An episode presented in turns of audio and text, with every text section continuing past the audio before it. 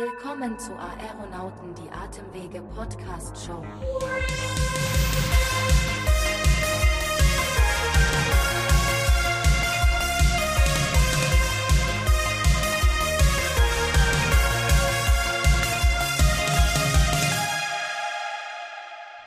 Was für ein Hammer-Intro. Ich freue mich jedes Mal wieder, es zu hören. Noch mehr freue ich mich natürlich jedes Mal aufs Neue, wenn ich sie höre, Florentine, meine kongeniale, ähm, wie sagt man denn, Hostin mir gegenüber. Da sitzt sie sagt jedenfalls. Man nicht, sagt aber man nicht, ne? Nee. Ist aber auch egal, oder? Wir sind ja, wir sind ja sowieso eine und dasselbe. Im Prinzip sind wir eine Person. Wir sind eins Host. Ja, mit, mit zwei Köpfen. Ja, eins Host mit zwei Köpfen, nämlich hier bei Aeronauten, der Atemwege-Podcast von GSK mit wie eben schon gehört, Florentine und mir. Auch heute haben wir natürlich ein Thema, was sich am Ende des Tages natürlich mit dem sehr spannenden Thema Asthma und COPD beschäftigt. Äh, meine erste Frage, weil was unsere Zuhörenden ja nicht wissen, es ist wirklich 8.30 Uhr und zwar nicht PM, sondern AM, also Ante Meridie. Du hast ja Latinum wahrscheinlich, oder als Ärztin, angehende Ärztin? Ja, ja, ja. ja. Also am Vormittag. Mir macht das überhaupt nichts aus. Ich war um 6 Uhr laufen. Aber die Leute hier bei OMR, die das produzieren, da hörst du so Sachen wie, huh, hier ist ja gar nichts los um die Uhrzeit. Das ist ja was ganz anderes. Bist du fit und motiviert? Selbstverständlich. Also aus dem Krankenhaus kenne ich das auch ein bisschen Stimmt, anders. das erzähl ich ja, dir. um sieben Ja. werden die Fenster aufgerissen im Patientenzimmer. Und da hast du schon zwölf Stunden gearbeitet. Also ungefähr. Mhm. Wir müssen heute ein bisschen gut aufpassen, bevor wir hier zu sehr abschweifen, denn wir klären nämlich einige Mythen rund um die Steroidtherapie. Mhm. Die steht ja immer so ein bisschen im Verruf und deshalb sprechen wir heute mit Herrn Dr. B darüber, welche Risiken die Steroidtherapie tatsächlich hat und welche oft zu Unrecht befürchtet werden. Guten Morgen, ja. Guten, guten Morgen, guten Tag. Wir wissen ja nicht, wann wir gehört werden. Also ich habe Steroide jetzt immer eher mit aufgepumpten Bodybuildern in Verbindung gebracht, ähm, also Anabolika zum Aufputschen, damit man noch schneller, noch mehr Muskelmasse aufbaut. Ähm, soweit so vorurteilsbehaftet. Ähm, ich kann es nach wie vor nicht so richtig nachvollziehen, aber man hört das ja doch immer wieder. Ähm, reden wir da jetzt von den gleichen Steroiden, Florentine? Ähm, der, eher nicht so. Also der Begriff Steroid bezeichnet eher eine Stoffklasse. Ah, okay. Es gibt also verschiedene Stoffe bzw. Hormone, die unter dem Begriff Steroide zusammengefasst werden. Also es ist nicht nur das, was du meinst, sondern viel, viel mehr. Das, was du meinst, sind nämlich anabole Steroide, also vor allem Testosteronderivate. Da klingelt es bestimmt. Die werden äh, unerlaubterweise zum Aufbau von Muskelmasse und zur Verbesserung der sportlichen Leistung eingesetzt, sprich ein Dopingmittel halt. Ne? Und bei der Therapie von Asthma und COPD ist vor allem von inhalativen Glukokortikoiden die Rede. Bisschen was anderes.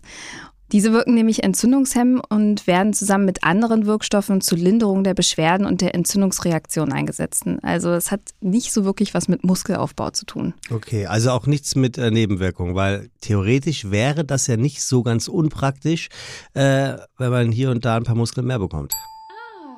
Nee, so funktioniert das natürlich nicht. Schade. Das wäre ein netter Nebeneffekt, aber tatsächlich sind Nebenwirkungen immer ein zentraler Punkt beim Thema Therapie. Man möchte beim Medikament natürlich idealerweise immer so viel positive Wirkung wie möglich und so wenig Nebenwirkungen wie nötig. Und dafür haben wir aber unseren Experten, Herrn Dr. B. Kai, zu Ja. Gast bei uns.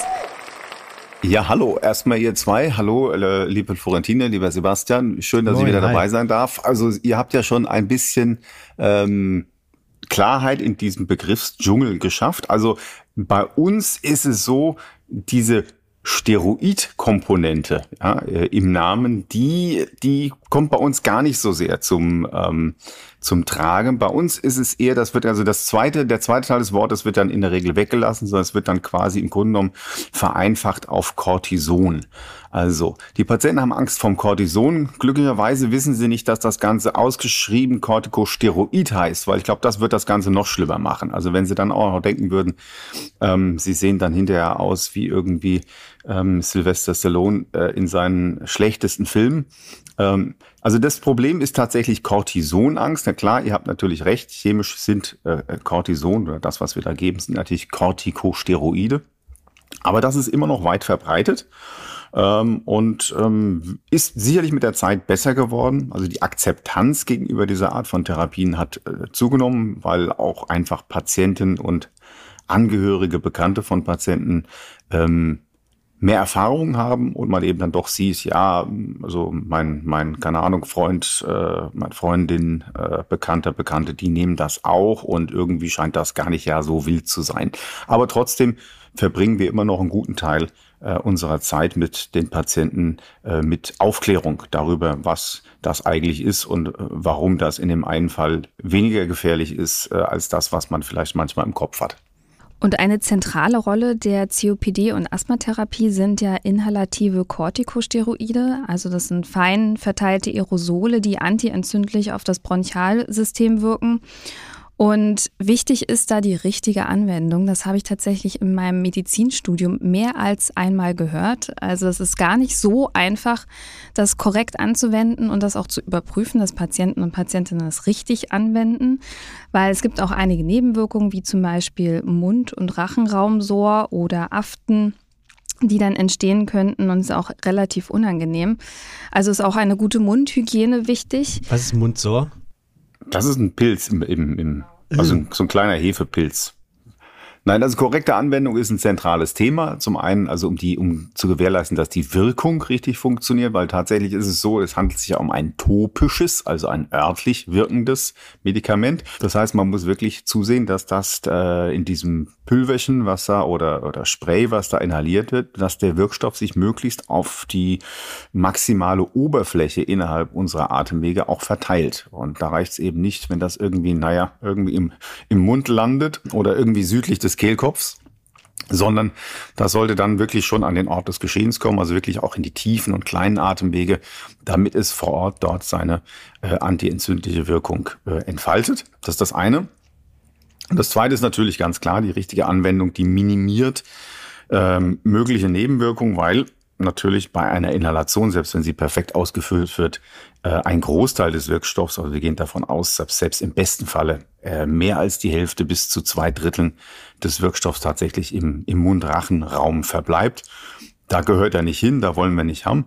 Äh, und deswegen empfehlen wir den äh, entsprechenden Betroffenen, dass man dann nach dem Inhalieren eine ordentliche Mundhygiene macht, ob das ein Zähneputzen ist, ein Wasserglas trinken oder manche empfehlen auch ein Brot zu essen, weil viele dieser Substanzen, die sind äh, nicht gut wasserlöslich, sondern eher fettlöslich. Also hat man irgendwas äh, mechanisch, um das auch aus dem Mund zu entfernen. Also was immer das ist, hinterher muss man irgendwie zusehen, dass ähm, der Mund davon gereinigt wird. Unterscheidet sich denn der Einsatz von inhalativen Glukokortikoiden bei Asthma und COPD?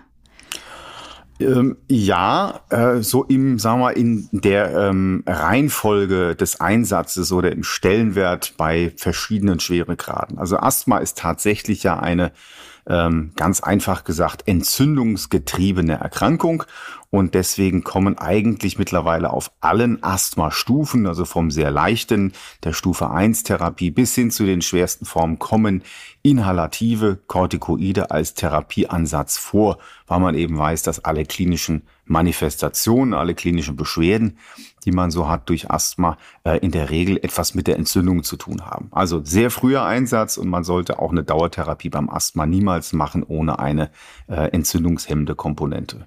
Bei COPD ist die Sache ein bisschen komplexer. Da ist die Entzündung nicht ganz so wichtig. Das ist eher eine symptomatische Therapie.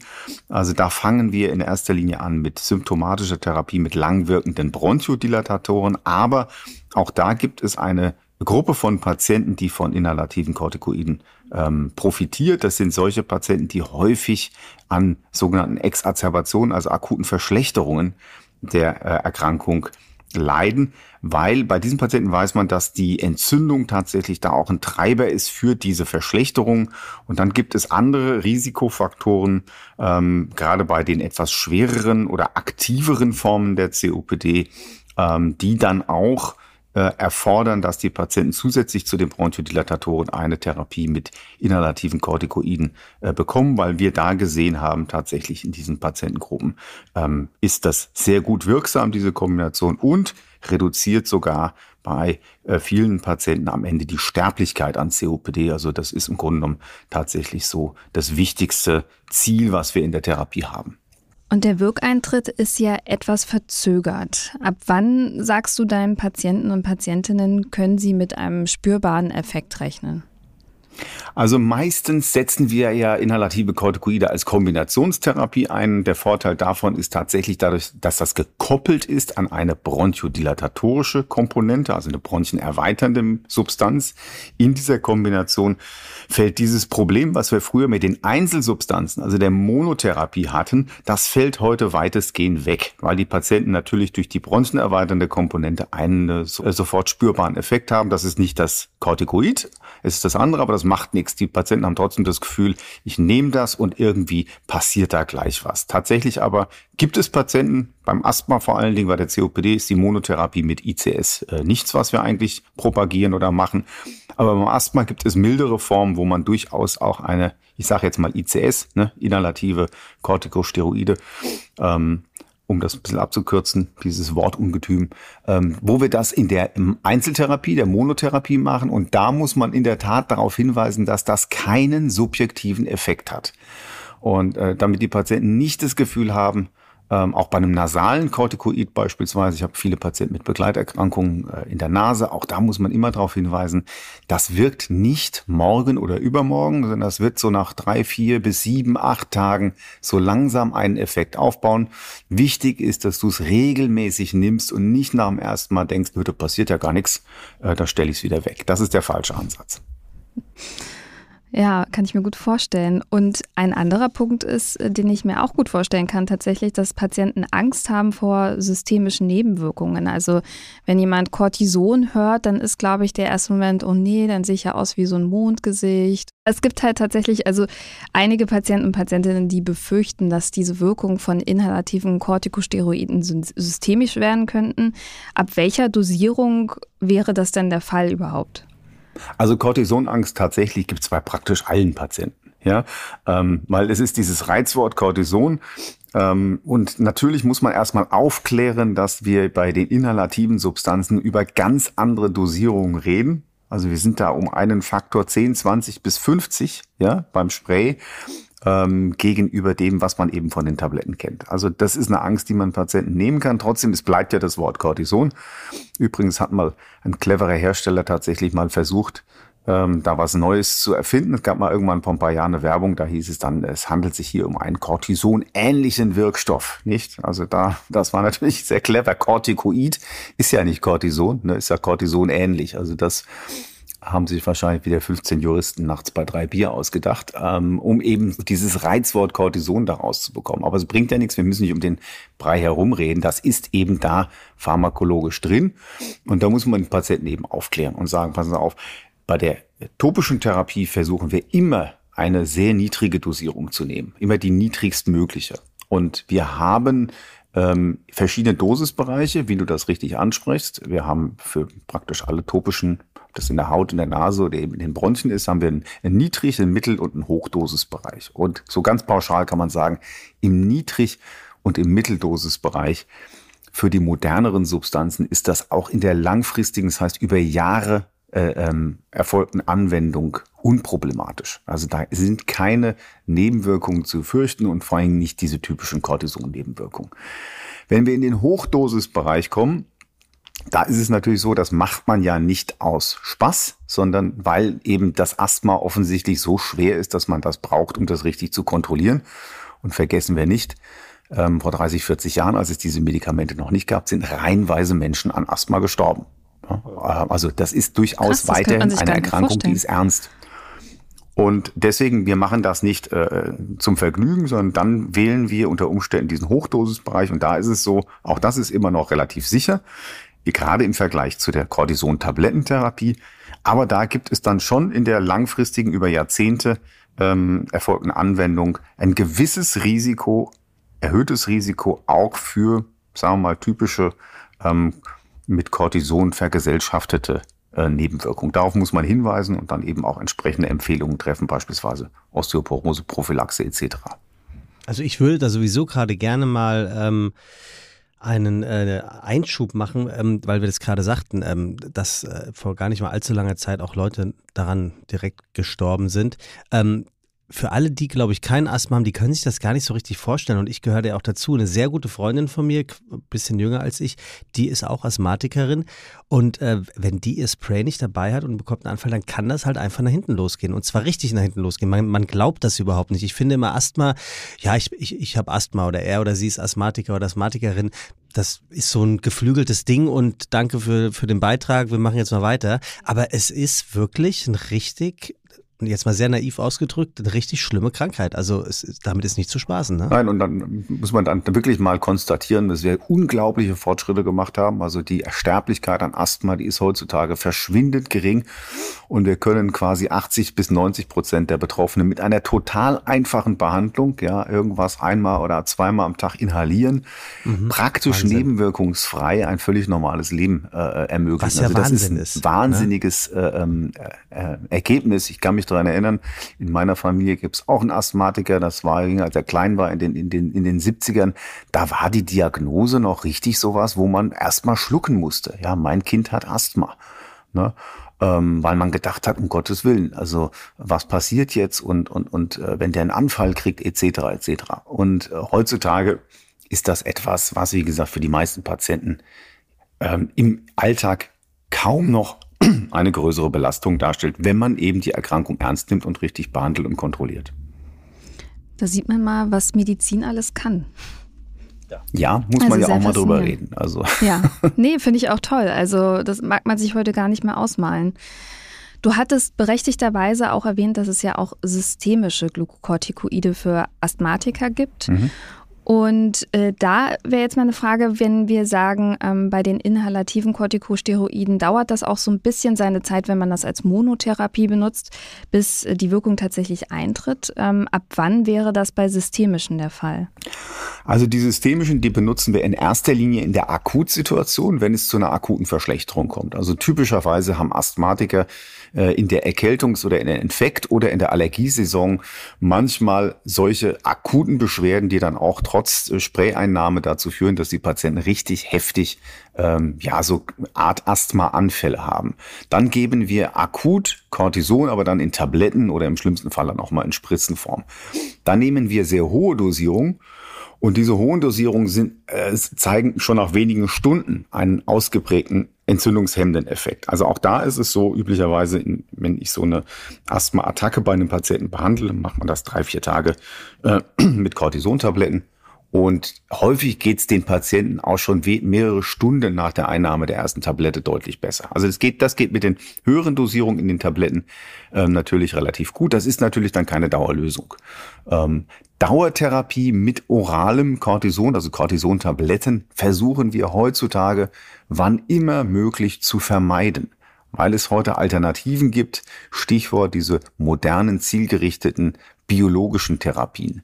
Da haben äh, wir in den letzten Jahren große Fortschritte gemacht. Da, wenn man die richtig einsetzt bei diesen schwereren Formen von Asthma, dann kann man das, was wir früher bei diesen Patienten machen mussten irgendwann, Cortison-Tablettentherapie auf Dauer mit all den hässlichen Effekten, das kann man heute bei vielen Patienten vermeiden, indem man diese neuen Biologikatherapien einsetzt, die eben viel weniger Nebenwirkungen haben und sehr effektiv sind.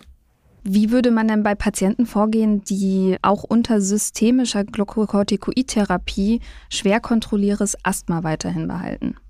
Ja, also jeder Arzt, der in seiner Kartei einen Asthma-Patienten hat, der dauerhaft Cortison nimmt, zwei Milligramm, fünf Milligramm, zehn Milligramm Prednison, was es da so Schönes gibt, der sollte sich wirklich ernsthaft darüber Gedanken machen, ob er bei diesem Patienten nicht äh, dringend über eben mal eine solche neue Therapie nachdenken sollte. Ja, es hat sich natürlich noch nicht überall rumgesprochen. Diese Medikamente sind zum Teil noch relativ neu, also sprich, die sind erst vier, fünf Jahre auf dem Markt. Das dauert immer eine Weile. Die Mediziner sind manchmal nicht so die schnellsten, das sind nicht, wie heißt es so schön, sind nicht die Early Adopter. Ähm, und deswegen gibt es leider auch immer noch sehr viele Asthma-Patienten, schwere Asthma-Patienten, die ähm, mit oralem Cortison dauertherapiert werden. Und äh, deswegen ganz wichtig, hier wirklich bei jedem Patienten kritisch hinterfragen, muss das wirklich sein? Braucht er das Cortison als Tablette tatsächlich? Ähm, oder kann man das nicht ersetzen äh, durch eine Biologikatherapie. Also erübrigt sich eigentlich auch die Frage, ob man äh, systemische Glukokortikoide bei Asthmatikern steigern sollte. Dann sollte man eher umsteigen auf Biologicals. Genau. Also wenn ja. das möglich ist, wie gesagt, die, diese Biologicals sind nicht für jeden Asthmatiker geeignet, aber doch für mhm. die große Mehrheit der schweren Asthmatiker. Wann würdest du bei einer akuten Exazerbation Glukokortikoide per OS geben? Ja, das ist so eine, das ist eine schwierige Frage, wenn man quasi, also evidenzbasiert ist es so, oral ist eigentlich gleichwertig zu intravenös. Man muss das nicht unbedingt machen, es sei denn natürlich jemand hat zusätzlich in der Asthma-Exazerbation, keine Ahnung, ein Problem. Er hat keinen Appetit, er hat vielleicht Übelkeit, Erbrechen, also es gibt irgendein Problem mit der oralen Aufnahme von, von, von Tabletten, dann kann man das eben auch mal intravenös geben. Bei manchen Patienten, gerade im schweren Anfall, kommt natürlich noch so eine psychologische Komponente dazu.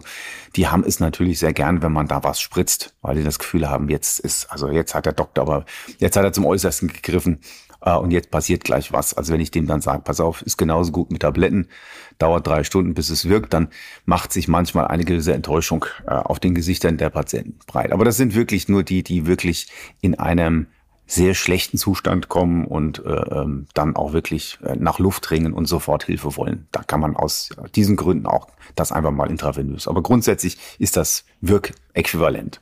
Und wir hatten ja auch schon darüber gesprochen, dass hm, Patienten oft mit einer Steroidphobie schon fast kommen.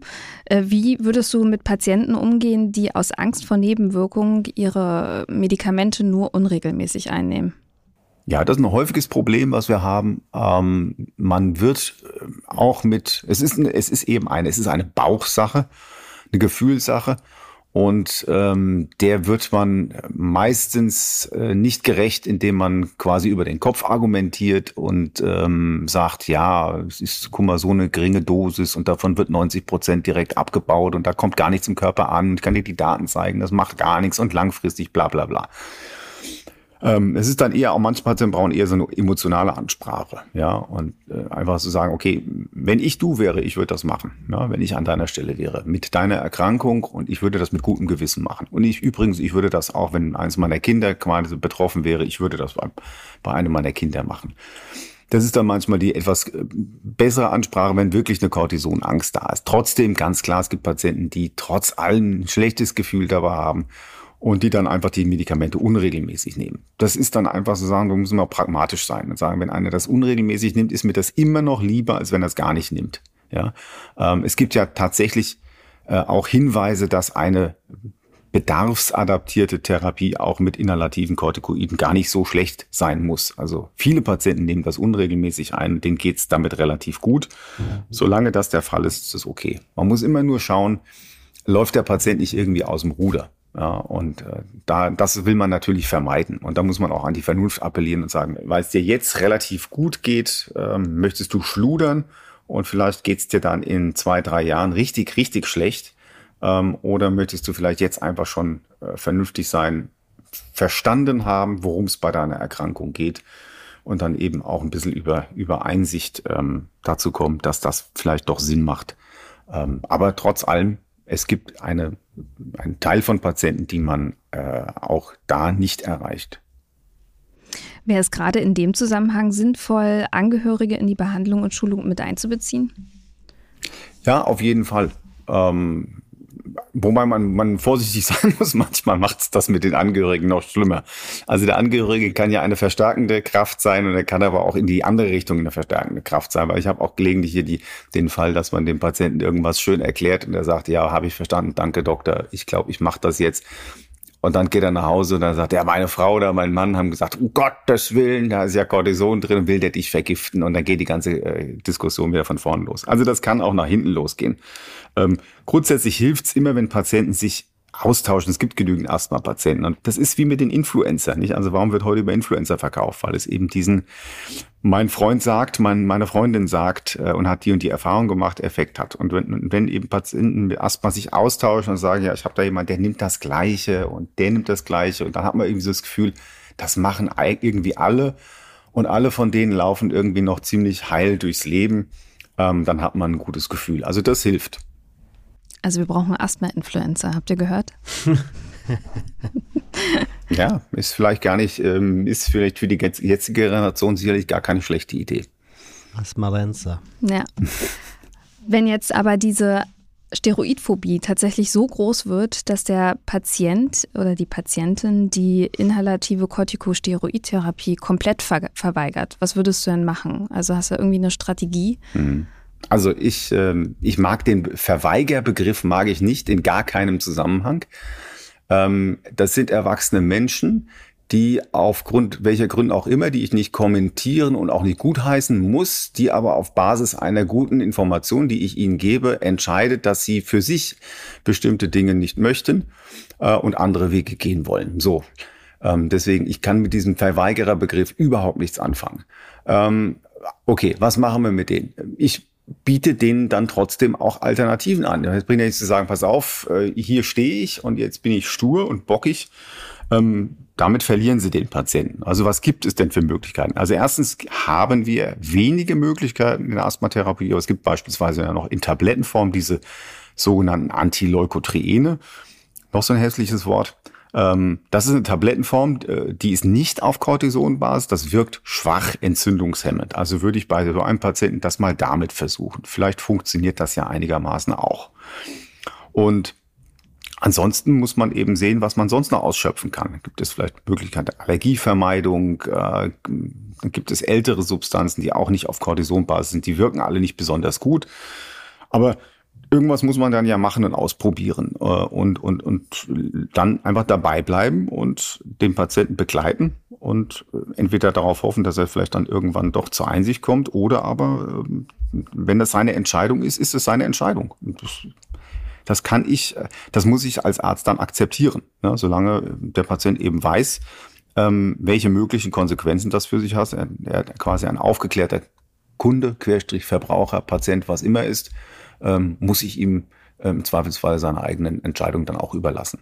Und Leukotrien-Antagonisten war auch ein gutes Stichwort, wenn ich es mir äh, richtig vermerkt habe in meinem Kopf durch äh, mein, mein Lernen im Studium. Was muss denn bei Kindern bei, mit Asthma bei der Verordnung beachtet werden? Ja, Kinder ist eine besonders sensible Gruppe. Ähm, da ist natürlich die Cortisonangst äh, nicht der Kinder, sondern in der Regel der Eltern noch mal eine Stufe schlimmer. Ich bin jetzt kein Kinderarzt. Ich habe es in der Regel mit mindestens schon mal mit Adoleszenten zu tun. Da ist das nicht mehr so ganz problematisch. Aber auch da ähm, ist das natürlich noch mal verstärkt, ähm, je nachdem, welche Einstellung die Eltern dann auch dazu haben. Ähm, bei Kindern, deswegen Kinderärzte greifen sehr häufig zu dieser Alternative ähm, und machen auch zum Teil sehr gute Erfahrungen damit. Ähm, in der Erwachsenenmedizin ist es häufig ein Problem, weil äh, diese Leukotrien-Tabletten sind ähm, teurer als vergleichbares inhalatives Cortison. Da kann es teilweise sein, dass die Krankenkasse sagt, äh, warum musst du das teure da nehmen, wenn es doch eine sichere, wirksame Alternative gibt, dann muss man das begründen, warum und wieso. Und trotzdem gibt es dann unter Umständen auch Kassen, die sagen, sie weigern sich das zu bezahlen, sofern du nicht vom Cortison nachweislich irgendwelche Nebenwirkungen hast. Also eine Cortisonangst allein reicht dann manchmal nicht. Das ist dann manchmal ein, ein etwas zäher Prozess. Ähm, aber meistens funktioniert es dann doch irgendwie. Und, und wie gesagt, im Kindesalter geht das etwas leichter durch, äh, weil man da immer ein bisschen sensibler ist und da wird äh, das etwas großzügiger verschrieben und wie ich von meinen Kollegen höre, auch gerade bei den leichteren Formen mit gutem Erfolg. Also Leukotrien-Antagonisten, muss ich auch schon überlegen. War das nicht so, dass Kinder die R bekommen? Ja, ja. Also das ist, ja, wie gesagt, ne? das ist sehr populär aus diesem Grund eben. Es ist nicht so, dass das bei Kindern besonders gut wirkt oder bei Erwachsenen schlechter wirkt. Es ist einfach nur so, äh, dass bei Kindern das häufig eben aus Grund dieser Cortisonangst als Alternative angenommen wird. Ähm, und da entfaltet das dann eben eine gewisse Wirkung, gerade bei den milderen Fällen, und da macht man gute Erfahrungen damit. Wir in Erwachsenenmedizin haben damals, als das neu war, haben wir das als Medikament gegeben, erst bei all, bei all unseren schweren Patienten. Also die, die schon äh, irgendwie äh, Spray hatten. Und da haben, sind die Effekte natürlich marginal und dann haben die Erwachsenen irgendwann gedacht, oh, das wirkt gar nicht, das Zeug. Ja, weil wir das in dieser Gruppe, dieser ganz leichten, gar nicht eingesetzt haben, weil wir da gesagt haben, warum eine Tablette schlucken, die teuer ist, wenn du doch ein Spray haben kannst, ähm, was günstig ist. Wisst ihr übrigens, was auch sehr gut ankommt? Unsere Quizgeschichte, die wir jetzt schon das ein oder andere Mal hier in unserem Podcast hatten. Irgendwie mögen unsere Zuhörenden das sehr gerne. Und da lasse ich mich natürlich nicht lumpen, äh, Florentine und Kai, und habe mal wieder etwas vorbereitet, um euch mal so ein ganz klein bisschen aus der äh, Welt der sehr komplizierten medizinischen Worte herauszuholen und euch beide einfach mal in der Welt der einfachen Menschen wie mir teilhaben zu lassen. Also würdet ihr euch da kurz ähm, ein, zwei Stufen runterbegeben und mitmachen? Wäre das was? Ja, oder? Absolut Kai, mit Freude. Pass auf. Ich habe hier also wieder mal ähm, Fragen gesammelt äh, und herausgefiltert und äh, wie immer lese ich eine Frage vor und ihr müsstet mir dann bitte sagen, ob es diese Frage auf gutefrage.net wirklich gibt ähm, und äh, sagen, was äh, die Patienten oder dem Patienten dann äh, spontan geantwortet werden würde, also von euch. Ich weiß natürlich, dass ihr beide nicht doof seid und ihr euch jetzt denkt, warum erzählt ihr uns das jedes Mal aufs Neue? Wir haben aber auch immer mal wieder äh, mitbekommen, dass es Zuhörende hier gibt, die ähm, ganz speziell für eine Folge einschalten, ähm, deren Thema gerade ähm, sehr wichtig für sie ist oder ein etwas gesteigertes Interesse mitbringt. Und aus dem Grund erzähle ich immer wieder aufs Neue, worum es hier geht. Also. Und es hat ja auch dann Lerneffekt. Ja, das finde ich auch. Ne? Das ist wieder wieder äh, äh, Medizinprofessor oder die Medizinprofessorin, die immer wieder aufs Neue die Worte äh, sagt, damit sie sich euch einprägen. Also, los geht's. Frage 1. Stellt euch vor, man spritzt einer fleischfressenden Pflanze Steroide. Was könnte passieren?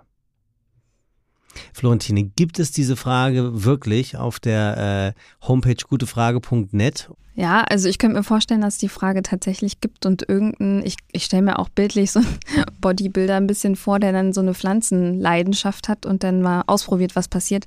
Und ich gehe davon aus, dass einfach gar nichts passiert. Ich kann mir schwer vorstellen, dass Steroide irgendwas bei Pflanzen machen. Also bei gute Frage net habe ich ja schon äh, angedeutet, dass ich grundsätzlich davon ausgehe, dass alles, was du da vorliest, da irgendwie schon mal gefragt worden ist. Ich bin da auch Wir ab und haben aber unterwegs. auch schon mitbekommen, dass es nicht immer so war. Ja, Ja, das sind die das Fragen, die am genau. realistischsten sind. Also ist ja meine, meine, meine Hypothese schon falsifiziert worden durch dich. Ähm, trotzdem, ich bleib dabei. Es gibt, glaube ich, da, du hast einmal nicht äh, genug gesucht. Das ist das Problem. Es gibt ja, quasi ich, jede Frage. ich lasse ja suchen mittlerweile. Also ne? zu dem, wir sind was passiert, wenn man einer Pflanze Anabolika gibt, das, ähm, das Experiment gibt's ja zumindest filmisch umgesetzt schon. Ähm, kleine interkulturelle Referenz für alle, die, die quasi meinen, ähm, steinalten Alter entsprechend in den 80ern ähm, sozialisiert worden sind. Da gab's mal einen Film, der nannte sich Little Shop of Horrors oder sowas. Ach, genau, ja, Das war eine ja, genau. Horrorkomödie, Ja. irgendwas mit Gesingsang und sowas noch dazu. Ähm, ist eher so, heute läuft es eher unter der Kategorie B-Movie. Damals war so ein Sprungbrett, waren einige sehr bekannte äh, Komiker dabei. Ich glaube, äh, Bill Murray, James Belushi, äh, Steve Baumann. Martin ist da, glaube ich, auch aufgetreten. Also ähm, da ging es um sowas ähnliches, ähm, so eine Fantasy-Komödie. Das würde da wahrscheinlich passieren. Also das Ding würde wahrscheinlich durchdrehen und dann reihenweise ähm, anfangen, Leute zu verspeisen. Also diese Frage gibt es wirklich auf gutefrage.net. Also da hat dir äh, dein Gefühl mal wieder recht gegeben, äh, lieber Kai. Die Antworten, äh, die man dann dort liest, die reichen natürlich von äh, Blödsinn ähm, en masse bis hin zu Theorien zur Übernahme der Weltherrschaft. Ähm, also ich weiß jetzt auch nicht. Das ist eine interessante Reihung, die, äh, von Blödsinn bis Übernahme der Weltherrschaft. Also Übernahme Ja. der Weltherrschaft er wäre dann eine der ernsten Antworten. Ja, das muss man sich mal vorstellen, oder? Regiert von einer fleischfressenden Pflanze. Kann man, um zur Frage 2 zu kommen, ohne Steroide so breit wie The Rock werden. Also The Rock, äh, für all diejenigen, die es nicht wissen, äh, ist der Schauspieler, der Fast and Furious 1 bis 234 gedreht hat. Und ähm, der kriegt richtig viel Kohle mittlerweile, Ja. war ja früher Wrestler. Ähm, das steht hier alles, das weiß ich natürlich nicht. Und äh, nennt sich, also er wird The Rock genannt. Und äh, ja, kann man ohne Steroide so breit werden wie The Rock, was ja interessant ist, weil irgendwie wird ihm ja unterstellt, dass er hundertprozentig was genommen Stero- haben ja. muss, oder? äh, Florentina. Ja, die Frage gibt's bestimmt. Meinst du? Ja, und Kais Antwort kennen wir. Ja, und Kais Antwort kennen wir. Genau. Äh, also ja, diese Frage wird auf gutefrage.net heftig diskutiert. Die Leute haben nichts Besseres zu tun, als darüber zu sprechen. Das sei ihnen auch wirklich gegönnt. Hier gibt es sogar wissenschaftlich angehauchte Antworten, die über den sogenannten, und jetzt äh, könnt ihr ja mal äh, überlegen, Kai und Florentine, ähm, ob ihr damit das anhören könnt, die über den sogenannten fettfreien Muskelmasseindex darauf schließen, dass The Rock wohl etwas nachgeholfen hat. Hm. Zugegebenermaßen äh, sind wir jetzt natürlich nicht mehr ganz auf deinem Fachgebiet, lieber Kai. Ähm, was wäre so dein Trainingstipp? Wie baust du Muskeln auf? Mein Trainingstipp ist äh, Ben Johnson, ähm, seinerzeit Der, legendär. der, der Renner. Der, der, der Sprinter, der im Ja. äh, 88er Finale des Dopings überführt wurde und der quasi kurz vor den Spielen eine Do- Doku gefragt wurde, was er denn da eigentlich immer sein Trainer ihm für Pillen geben würde. Daraufhin hat er gesagt, you know, these are vitamins, gooder builder muscles, you know. Ähm, ja, also In, Vitamine. In, in, in, in Kanada hat man das wahrscheinlich genau. Nein, also äh, man kann ja niemandem irgendwas unterstellen, aber manchmal muss man auch einfach das Offensichtliche sprechen lassen. Es ist so die Frage, ist Mickey Rourke im Gesicht operiert? Also muss man Nein. diese Frage diskutieren. Das ist Natur. Ähm, Natürlich nicht. Äh, Ist natürlich eine Frage, ähm, äh, die, die kann man einfach im Raum stehen lassen. Gibt es überhaupt einen Wrestler, äh, der nicht äh, irgendeine Problematik hat mit stimulierenden Substanzen?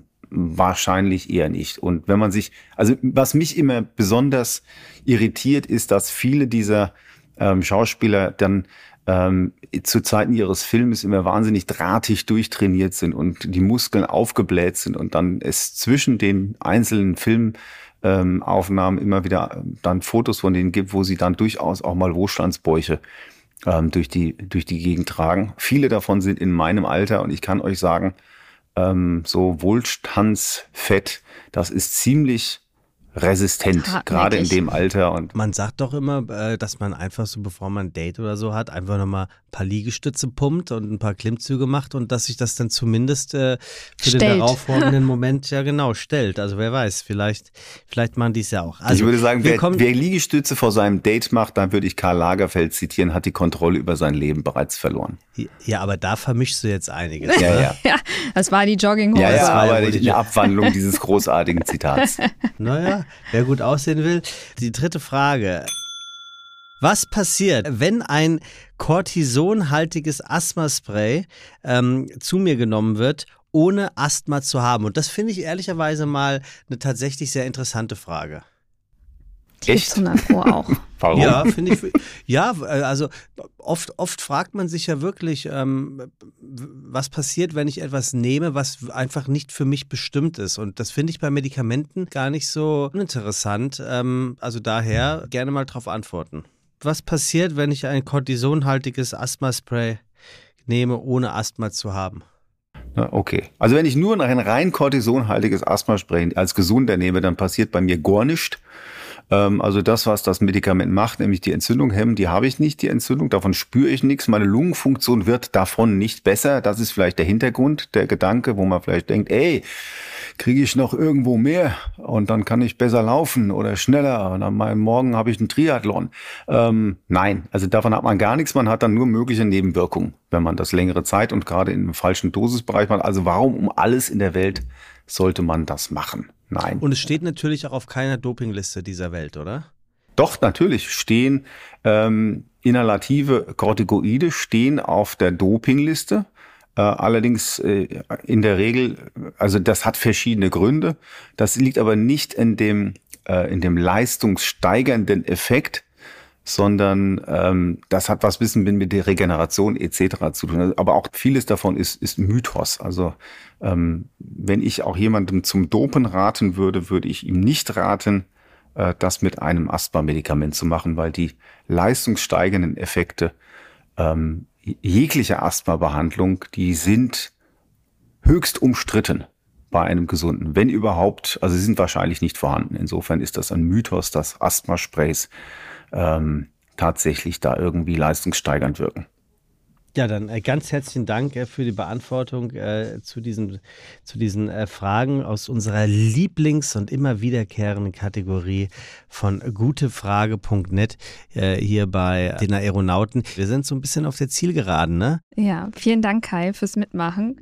Was wir gelernt haben über die Angst vor Glukokortikoiden, dass die Therapie nicht als Monotherapie geeignet ist, dass man sie kombinieren kann äh, mit äh, Biologika, die teilweise besser vertragen werden, also dass man da ganz genau hingucken muss, welche, für welchen Patient was geeignet ist und ähm, wie man die Steroidangst begeht bei Patienten und Patientinnen. Also, dass man, wenn komplett die Therapie abgelehnt wird, halt wirklich auch Alternativen sucht. Und wir wissen jetzt, wir brauchen Asthma-Influencer. Ja, wir brauchen Asthma-Influencer. Äh, die können sich hier natürlich äh, in den Kommis melden und äh, sagen, hi, ich hätte gerne äh, Zeit und Lust, äh, dort mitzumachen als Asthma-Influencer. Ich muss sagen, ich habe wie immer einiges gelernt, äh, vor allem Aussprache von sehr vielen wichtigen Worten. Aber Stimmt, wollen wir noch eins üben?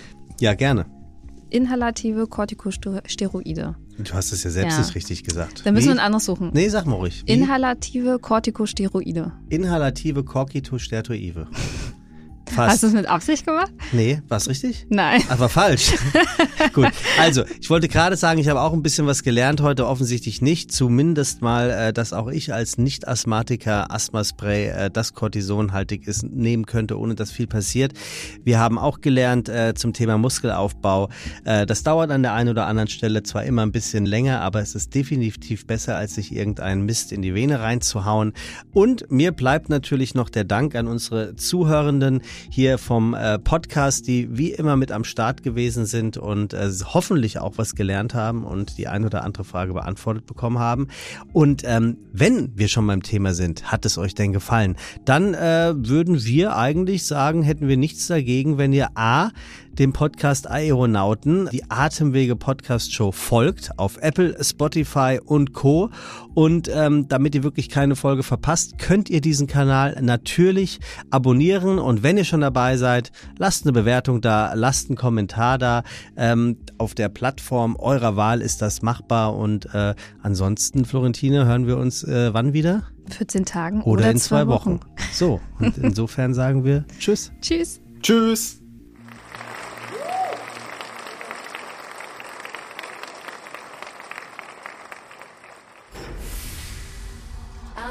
Aeronauten präsentiert von GSK.